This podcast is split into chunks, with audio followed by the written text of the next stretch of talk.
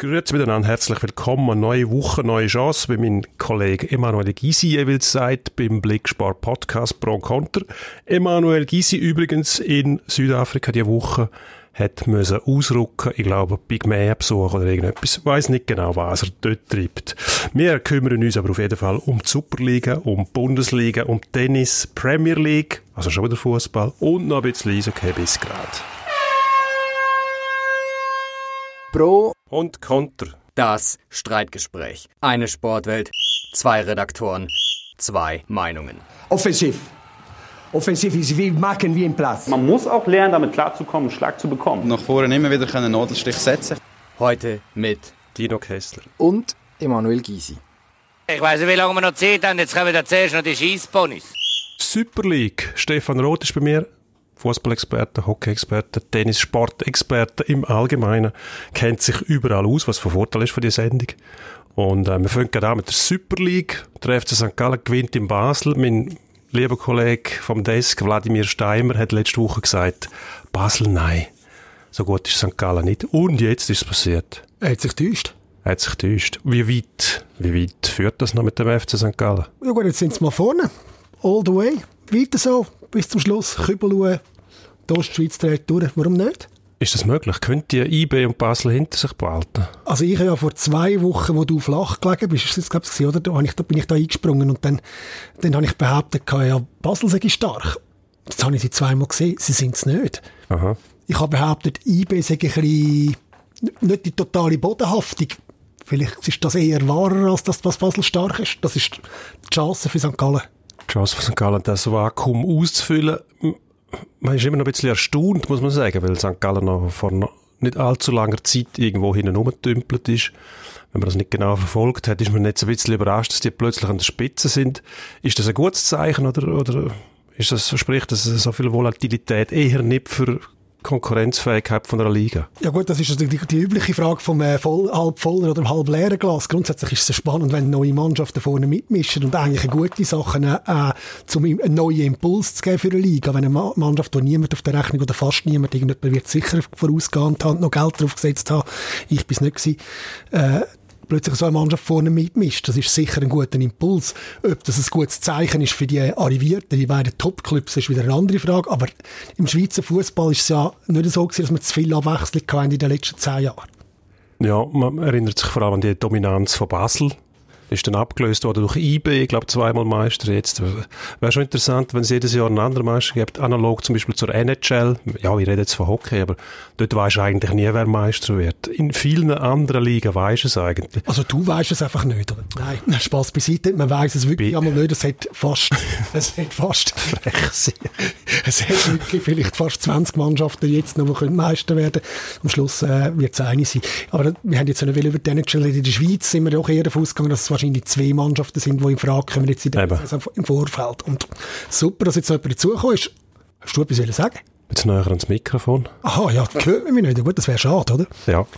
Ja gut, dann hört man wenigstens dich. Ähm, ich sage, das tut der Liga sicher noch gut und ja, das gibt auch, äh, gibt auch einen Denksport, wird auch Denksport für äh, die Leute in Basel und Bern sein.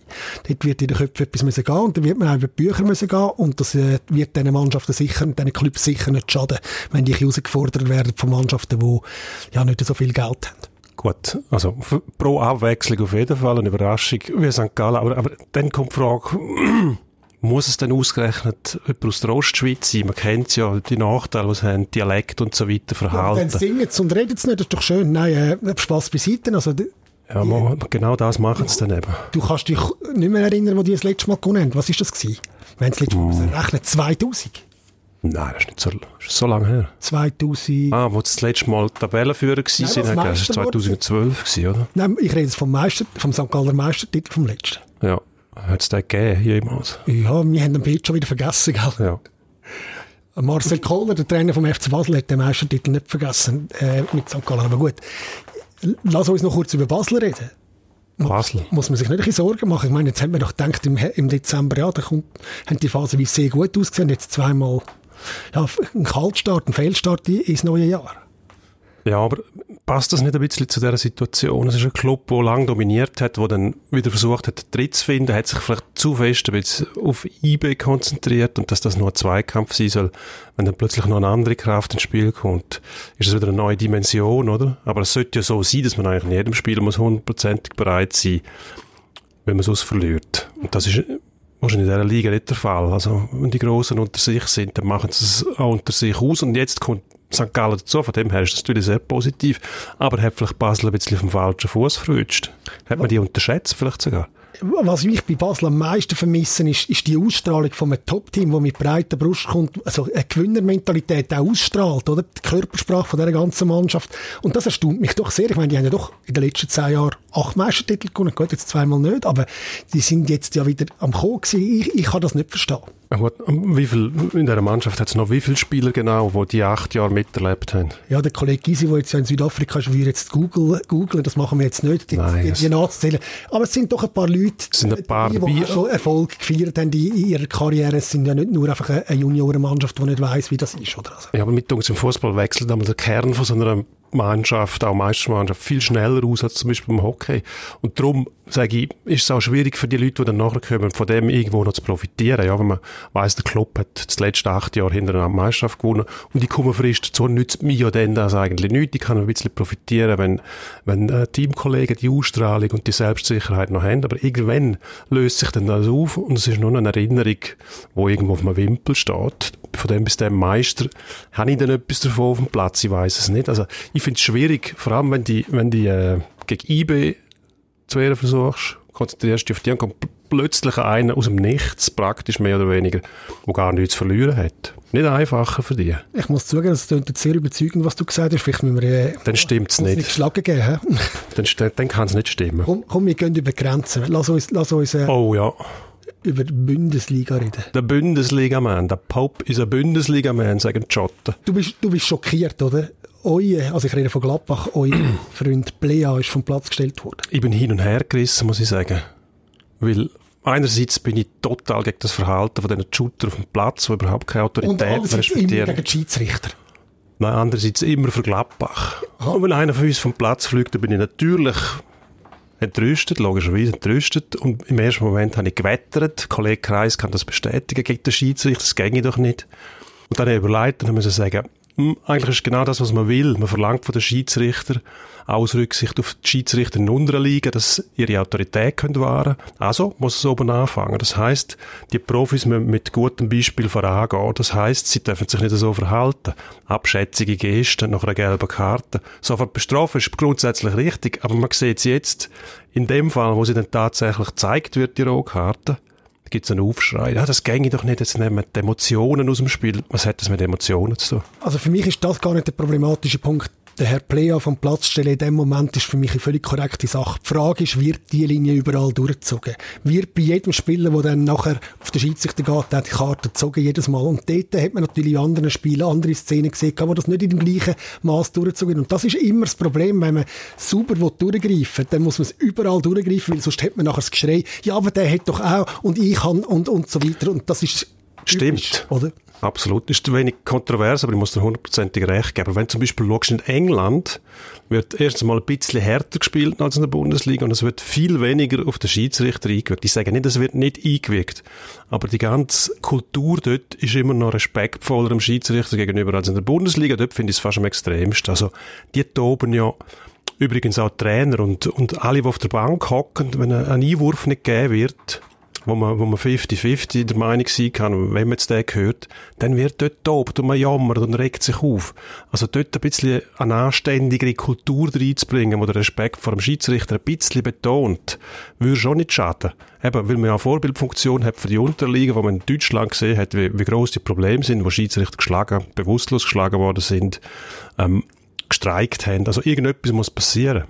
Einverstanden. In der Premier League hat man das ja vor Jahren auch etwas Ähnliches gemacht wie jetzt in der Bundesliga. Man hat gesagt, jetzt hört das auf, dass die Spieler den Schiedsrichter nachrennen weil man, und, und auf die äh, aggressiv eingehen. Und dann hat's hat man das beschlossen, zumindest in der Saison, das zu härter durchzugreifen. Und dann im ersten Spiel, äh, ich erinnere mich knapp noch, da war Manchester United gegen Liverpool gewesen, dann hat der Herr Mascherano, unser Freund aus Argentinien, genau das missachtet und ist vom Platz geflogen. Und das ist natürlich ein riesen Theater gewesen ich finde, der Fußball hat in diesem Bereich tatsächlich noch ein, ein bisschen etwas zu tun im, im Bereich Erziehung auf, auf diesen Bereich. Und da gehört natürlich auch die Schwalbenproblematik dazu. Ich verstehe nicht, warum nicht dort der Punkt mal angesetzt wird, jetzt hört das auf, jetzt geht mhm. das vor.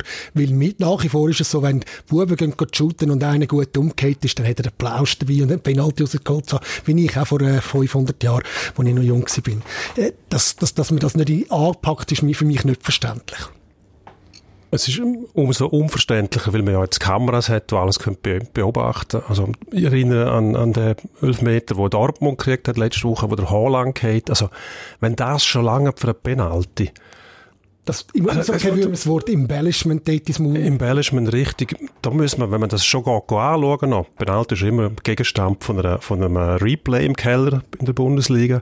Dass man dort auf die Idee kommt, dass das tatsächlich Penalty ist, dann sind Grenzen irgendwo verschoben worden, oder? Also da müssen wir ja sagen, nein, also der geht um, gelbe Karte, aufstehen, weiterlaufen, nächstes Mal. Mit uns wenn die merken, der Ball liegt zu weit vorne, ich verwünsche ihn wahrscheinlich nicht mehr gut, um ihn ins Goal zu schieben, dann geht um. Ja, also ich habe gesagt, äh, ein paar Toren und ohne zu Nacht ins, ins Bett, habe ich gesagt zum Herrn Haaland, aber Kollegen, die täglich mit Fußball professionell zu tun haben, haben gesagt, nein, nein, da ist ja Kontakt gewesen, das ist faul, das ist Penalty, müssen wir gar nicht diskutieren ich finde die Ebene, und das hat man im Eishockey gut herausgefunden, man kann jemanden bestrafen für ein Foul und das Opfer für das Übertreiben auch bestrafen. Und das hat mir immer sehr gut gefallen, weil es sind zwei ja. völlig verschiedene Ebenen.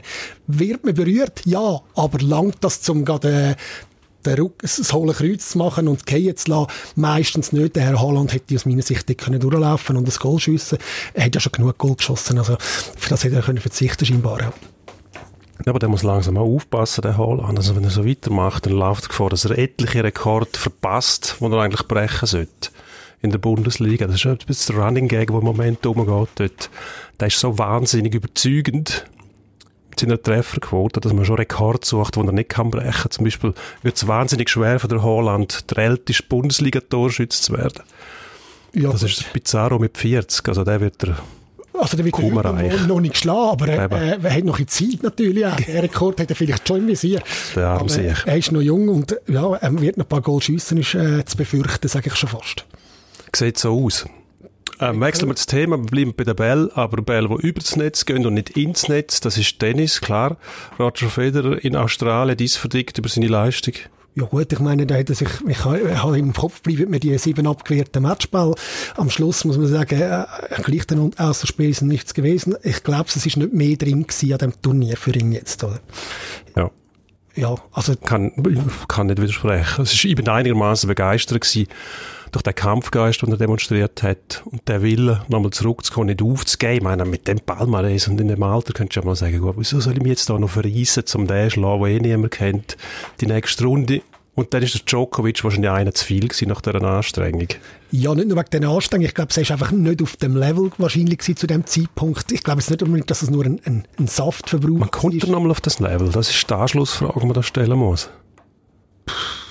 Ja, du, hoffen wir es, würde ich jetzt mal sagen. Ich meine, warum nicht? Also, wenn ich es einem zutraue, dann einem Roger Federer, aber die grosse Frage ist, wird er mit seinen 20, mit seinen 20 Grand Slam Sieg, wird das, wird das, wird der Rekord von jemandem mal geschnappt? Der wird ganz sicher geschnappt. Also, der Nadal steht, glaube ich, bei 19, hat die Chance in Paris mit seinem, wahrscheinlich 19. Sieg in Paris oder 20 der Rekord zu brechen. Also, sind es nicht, glaube zwölfmal gewonnen. Also eine wahnsinnige Anzahl auf Sand. Wenn der fit ist, gibt es eigentlich keine Frage. Und das ist eigentlich auch wahnsinnig. In einem Sport so eine Dominanz auf einer Oberfläche, dass der nicht schlau ist dort. Und das in dem Alter, es ist eigentlich gar nicht lustig, oder? Also wettbewerbsmäßig muss man sagen, wünscht man sich da etwas anderes, weil wenn der Nadal antritt in Paris, dann gewinnt er meistens auch. Vielleicht hat der Herr Djokovic da eine andere Meinung, nachdem er jetzt gerade das Turnier gefräst hat und, und äh, gewonnen hat. Und jetzt, äh, wie viel ist er? Hat er 17 Stück? Ist, ist bei 17, ja. Ist auch gut unterwegs. Also 20 ist für ihn wahrscheinlich auch nicht völlig ausser, ausser ähm, äh, ja, ist sicher nicht unvorstellbar für ihn und wahrscheinlich auch nicht für alle Beobachter, oder? Die Frage ist einfach, wann kommt der Punkt, wo die Jungen einmal ja, die Dominanz könnte brechen. Ja. Ich schon gedacht, es könnte in Australien der Moment kommen, wo unser Kollege aus Österreich ja. näher dran war, der Team. Ja. Oder der Herr Zverev aus Deutschland. Ja, Wäre auch so ein Hoffnungsträger eigentlich von der nächsten Generation, um mal etwas zu bewegen. Aber im entscheidenden Moment schaffen sie es dann gleich nicht. Also sind die drei Grossen immer noch zu gut für die Jungen? Oder steht da eine mentale Blockade, dass man einfach Angst hat, zum einen von diesen drei zu schlagen? Dann, man darf nicht vergessen, die Erfahrung immer so im Final schon mal gewonnen zu haben, ist viel wert in so einem Moment. Und dann kommt so ein Junge, muss gegen einen von diesen drei spielen. Wäre wahrscheinlich einfacher gewesen für das Team, wenn er gegen den Zverev im Finale gestanden wäre. Logischerweise hat dann einer von diesen zwei gewonnen, ja. Ja, vielleicht kommt es mal so weit und das bricht dann den Bann, oder? Aber ja, natürlich wären die drei Top, die Giganten, die im Kopf so unglaublich stark sind. Ich glaube, also, meine, Tennis ist doch ein Psychogame, oder? Ja. Also das geht so schnell, wo sich etwas im Kopf verändert und plötzlich trifft man die Ball nicht mehr. Die genau gleichen Ball, die man vorher noch herrlich auf die Linie gehauen hat, sind dann drüber aus oder, oder zu viel zu kurz oder was weiß ich. Das ist so eine Kopfsache. Und dort sind die drei, glaube ich, wirklich besser als alles, was je gegeben hat und vielleicht äh, wird geben, Gott, das weiß Ja. ich nicht. ja, aber es tönt schon so, oder? Auch wenn man jetzt für schaut, Perspektiven ist, jetzt kommt Paris, also jetzt im Juni kommt Paris, dort ist der Nadal unglaublich stark. Dann Wimbledon, da muss man sagen, wenn sich der Roger wirklich darauf konzentriert, fokussiert und entsprechend spezifisch trainiert und sich ein bisschen Pause gibt, wird er dort wahrscheinlich auch nochmal angreifen können.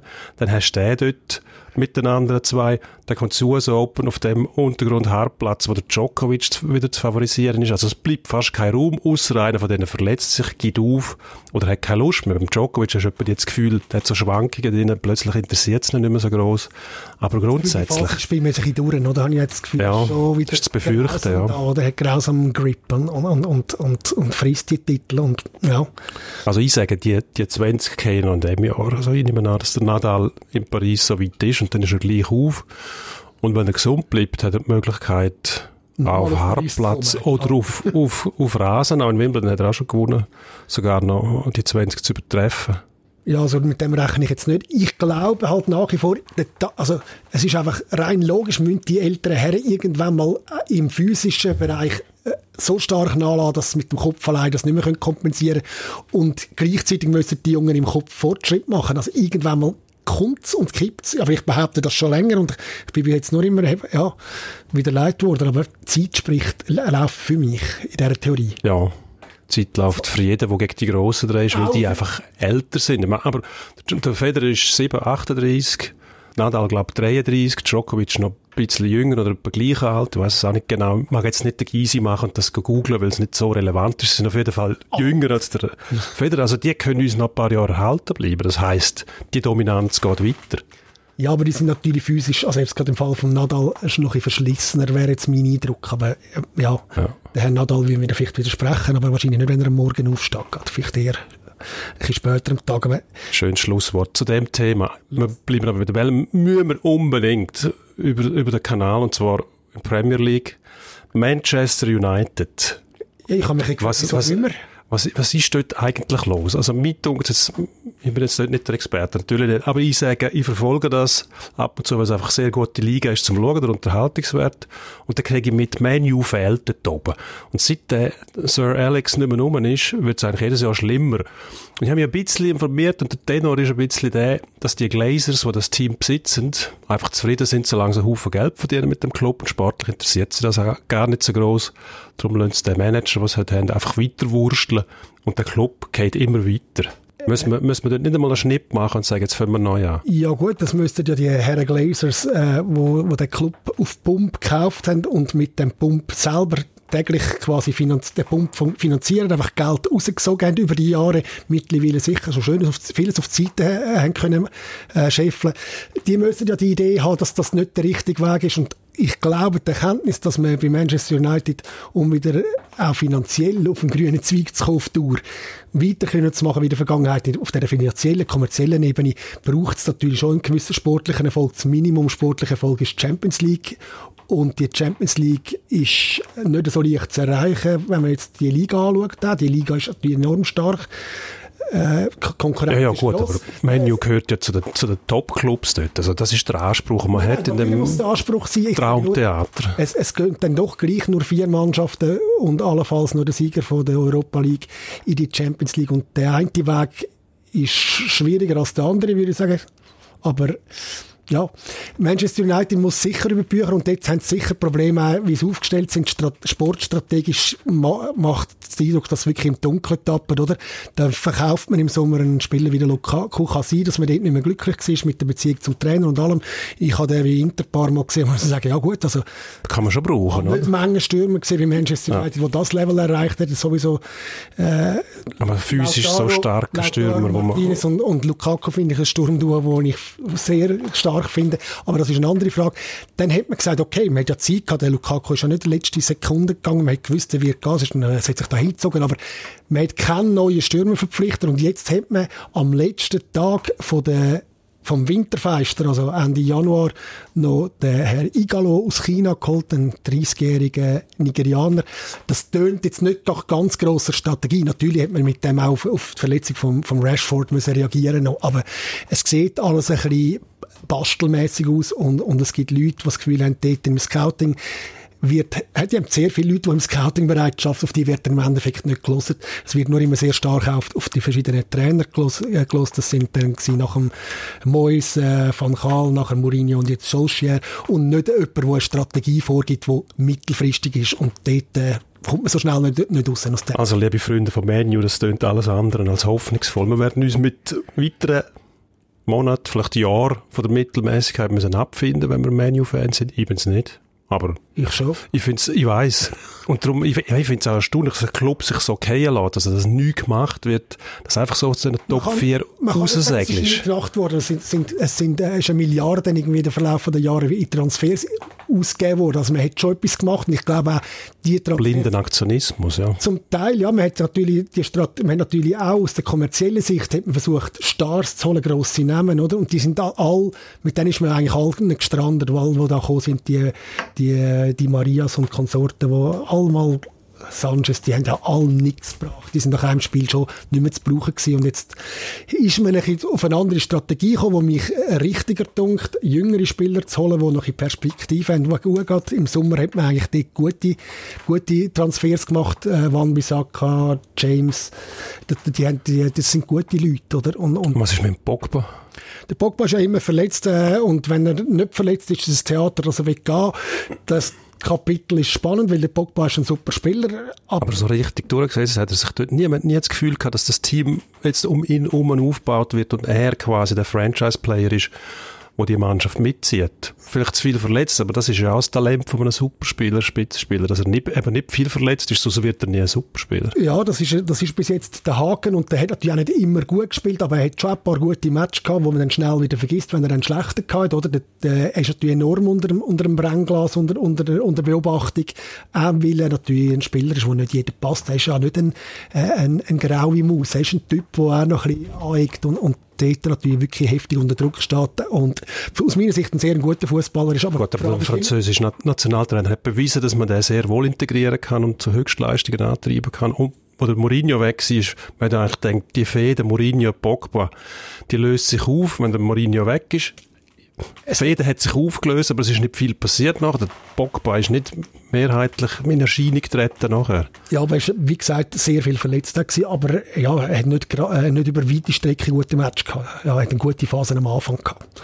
Aber äh, ja, er will ja offenbar weg und sein Berater, Herr Raiola, will, dass er weggeht. Ah, bekannter Name. Ja, Herr Haaland kennt er auch gut, den wir vorher schon gestreift haben einer von den härteren und äh, aktiveren Berater in der Szene und der wird den Weg raus aus Manchester wahrscheinlich schon für den Herrn Pogba finden im Sommer. Und das wäre aber auch kein gutes Zeichen, oder? Wenn der geht, muss er als Club ein bisschen Sogwirkung entwickeln. Das heisst, dass andere gute Spieler kommen und wenn der Pogba geht, mh, hm, kann ich vielleicht zu wenig abschätzen, aber was dann passiert, ist sicher nicht eine Sogwirkung für andere Superstars, oder? Nein, vor allem, weil es im Moment extrem schwierig ist, Leute zu posten auf dem Markt, weil so viele Mannschaften haben, die können sagen, 80 Millionen, Puh, nein.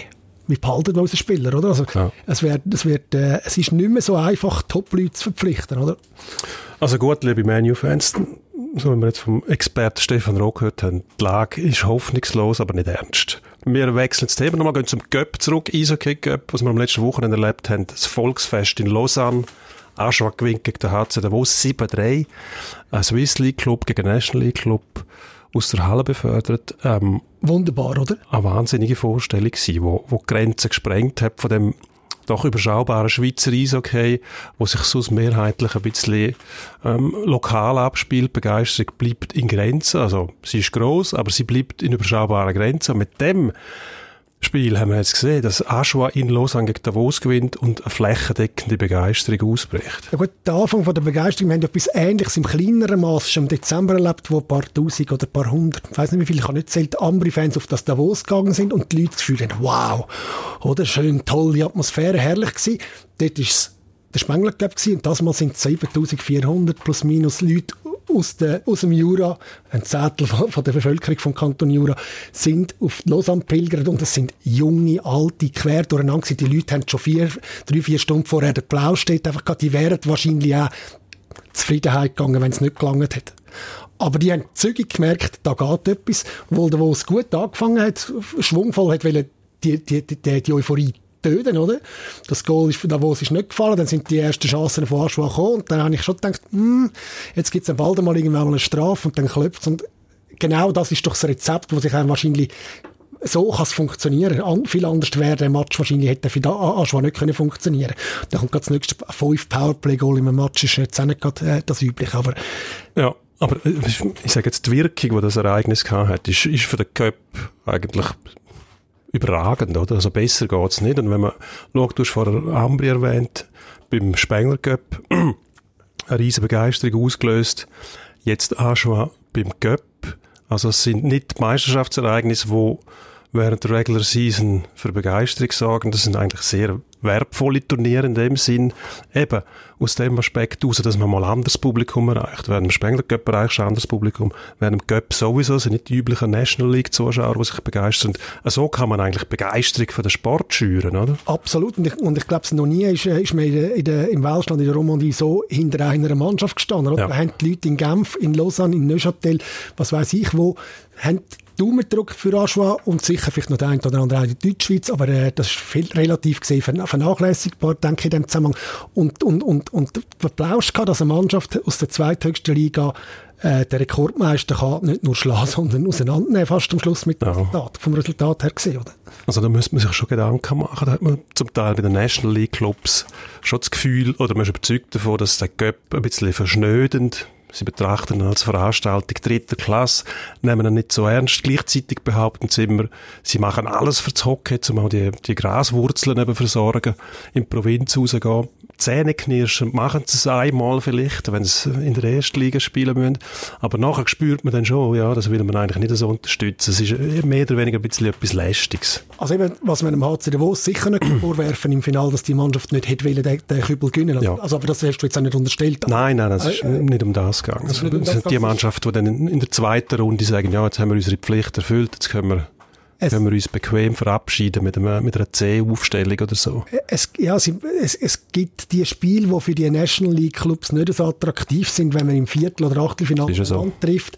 Ich verstehe, dass das dort nicht so, de, de, dass man das auf die nicht so brennt, aber vielleicht müsste man dort auch mal ein bisschen, äh, wie kann ich das anständig sagen, äh, aufstehen, das Viertel lupfen und Ideen entwickeln, wie man diese Match ein bisschen, kann, ein bisschen aufpeppen kann und nicht sagen, ja, jetzt sind halt nur 3000 gekommen, jetzt habe ich ein leeres Stadion Stadion äh, ZSC gesehen, das war jetzt nicht der Bringer gewesen, oder äh, ja. Davos gegen Lugano ist jetzt eher nicht so volles Haus gewesen. Also man nimmt es einfach hin quasi, die Konstellationen und tut nichts dafür mehr aus diesen Spielen zu machen, oder? Dass man mal sagt, besondere Aktion muss jetzt her, dass man auch mal etwas wagt. Es ist ja, es ist ja ein Turnier, das neben der Meisterschaft läuft. Man macht sich also nicht viel kaputt dort. Wenn man mal versucht, auch die Volksfeststimmung zu kreieren, hat mit künstlichen Handgriff und schaut, was passiert, dann verlieren kann man ja nichts. Aber irgendwo geht es eben schon genau darum für die National League Clubs, dann mal auf die Zähne zu beißen, wenn es genau von der Spiel stehen und sagen, mal, da machen wir jetzt etwas draus und beführen nicht nur die Kritik, indem wir ähm, drittklassige Auswahl schicken oder und uns quasi demonstrativ nicht dafür interessieren. Ja, ich, ich, wir sind uns da dummerweise schon wieder mit dem Punkt sehr einig. Wir, hätten, wir haben, ja, es ist ein, ist ein blöder Tag, wir sind uns einig in den vielen Punkten. Ja, es ist Dienstag, es ist grau, ja, es ist nass. Nicht jeder Dienstag so, oder? Ja, ja. vielleicht Nein. schon. Also, also ich meine, ja, vielleicht schon, ja. Ja, wir sind uns in allen Punkten jetzt zu schnell einig geworden. Da stand leichtes Nieseln in der ja. Studioanzeige. Ja gut, ja, dann wird es so sein. Ja. ja. Leichtes Nieseln. Was ist 6 Grad. Tönt nicht nach Winter. Gut, ich würde sagen, wir begeben uns zum Endspurt. Und ähm, schauen wir, was wir dort noch haben. Endspurt. Wir haben beim Endspurt zuerst haben wir schon Super Bowl vom letzten Wochenende. Ein wahnsinniges Spiel gewesen. Sagt man das nicht immer, ein wahnsinniges Spiel gewesen, aber die letzten sind zum Teil langweilig gewesen, früh entschieden. Und da haben wir jetzt wieder mal so einen Klassiker gehabt, wo die eine Mannschaft am Schluss aufholt. Das ist genau die Mannschaft gewesen, wo man gesagt hat, man muss schauen, dass die nicht aufholen müssen, nämlich mit dem unglaublichen Patrick Mahomes. Ein wunderbarer Spieler. Also ich, ich habe noch nie ein Spiel gesehen, wo der Patrick Mahomes mitgespielt hat, wo langweilig war. Ich habe eigentlich die, die Mannschaft ist mir nicht besonders sympathisch gewesen, weil ich denke plötzlich, ja, der, der Patrick Mahomes, das ist, das ist ein Spieler, ein Verführer, ein, ein Football-Verführer, der spielt so toll Football. Nächste Frage, EHC Wetzikon. Wir müssen über EHC Wetzikon reden. Göpp, Qualifikation letzte Runde gegen Pikes. Was, was kannst du erwarten? Ein Sieg von Wetzikon muss ich erwarten. Als Fan von EHC Wetzikon, ähm, Pikes Oberthurgau, ich habe mir sagen lassen, die muss man schlagen. Muss man, muss man nicht. Aber man kann sie schlagen, wenn man ganz guten Tag hat. Ähm, Pikes, ich habe mich gefragt, was, was soll das eigentlich bedeuten? Pikes, Pikes. Das ist, ein Pike ist ein Hecht. Also, weil die, weil die am, am Bodensee spielen, meinen die wahrscheinlich Hecht. Und vielleicht tolle Hechter sind, also Vorsicht, witzig. Aber es sind ja Thurgauer, dann noch Oberthurgauer zu haben. Aber Romanshorn, oder? Ja, gut. Zürich-Oberland gegen Oberthurgau, ich würde sagen, Zürich-Oberland triumphiert. Viel Glück, Wetzikon. Strichtanz in der National League. Die Frage ist, ist Bern noch zu retten? Also mit diesen blutleeren Auftritt vom Wochenende muss ich sagen, in Ambri verloren, klar. Hauchdünn gegen Langnau gewonnen, daheim besteht da noch Hoffnung. Es besteht Hoffnung für Bern und die, Hoffnung, die Hoffnungen sind in Langnau und Fribourg daheim, wo schlottern, wo auch genau gleich geschlottert wird, obwohl in Langnau viel zu wenig, die haben viel weniger zu verlieren als der SCB. Ich war sehr enttäuscht gewesen, wie, wie wenig Zupf die hatten, wie, viel, wie wenig Mut in Bern. Die hätten Bern können packen wenn die ein bisschen... Mit einem frecheren Auftritt, ja. ja. Ich bin enttäuscht von Langnau. Und dann hätten wir die Frage nicht mehr stellen Stimmt. Dwayne ähm, The Rock Johnson. Genau, das ist die Frage. Die Frage. Ein Hysterieausbrach. Oh, schau mal, der Rock trägt die, die, wie heisst die, Anschuhe, die schrecklichen Turnschuhe mit den Käserollen unten dran. Das ist Zufall gewesen, dass er die im Rahmen vom Super Ja, ist sicher Zufall gewesen. Ja, ja, klar. Nicht, dass er etwas gekriegt hat. Also, und die Leute gehen darauf hin und begeistern sich und, äh, schauen nicht mehr her. Also, für mich unverständlich. Reden wir schnell über GC. Abschliessend. Ich will nicht. GC in der Challenge, Mama, müssen wir GC. GC gehört, äh, gehört zurück zur Super League. Ja. Aber es sind nur Zweite hinter Lausanne, jetzt fordern die Fans den Kopf vom Uli Forte. Ist das nicht ein bisschen übertrieben? Das ist das Recht der Fans. Wenn sie finden, das ist der falsche Trainer, haben sie A, vielleicht sogar Recht und B, wenn sie nicht Recht haben, können sie ihre Meinung äußern. Die Fans sollen ihre Meinung äußern, das ist richtig, aber muss man auf die hören? Ja, nein, das muss man nicht. Das ist, äh, das ist äh, nicht, man sollte ja als Clubführung nie so ortsnäher haben, was in den Foren geschrieben wird und gesagt wird. Das müsste sich vielleicht auch der Mark Lüthi oder so mal zu Herzen nehmen. Also man muss sagen, es bleibt immer noch Zeit zum Aufholen. Und GC ist ein Club, der sehr turbulente Zeiten hinter sich hat. Empfehlenswert wahrscheinlich eher nicht schon wieder den Trainer zu wechseln, auch mit dem Hinblick auf die Auswirkungen auf den Transfermarkt. Trainerwechsel werden von den Spielern meistens kritisch beäugt. Darum meine Meinung ist auch, nicht, nicht hören, weitermachen mit dem Herrn Forte. Und wir freuen uns auf nächste Woche. Stefan Rottino Kessel bedanken sich fürs Zuhören. Verfolgen Sie uns auf den üblichen Plattformen. Abonnement sehr erwünscht. Kritik lieber nicht. Und bis nächste Woche. Auf Wiederhören miteinander.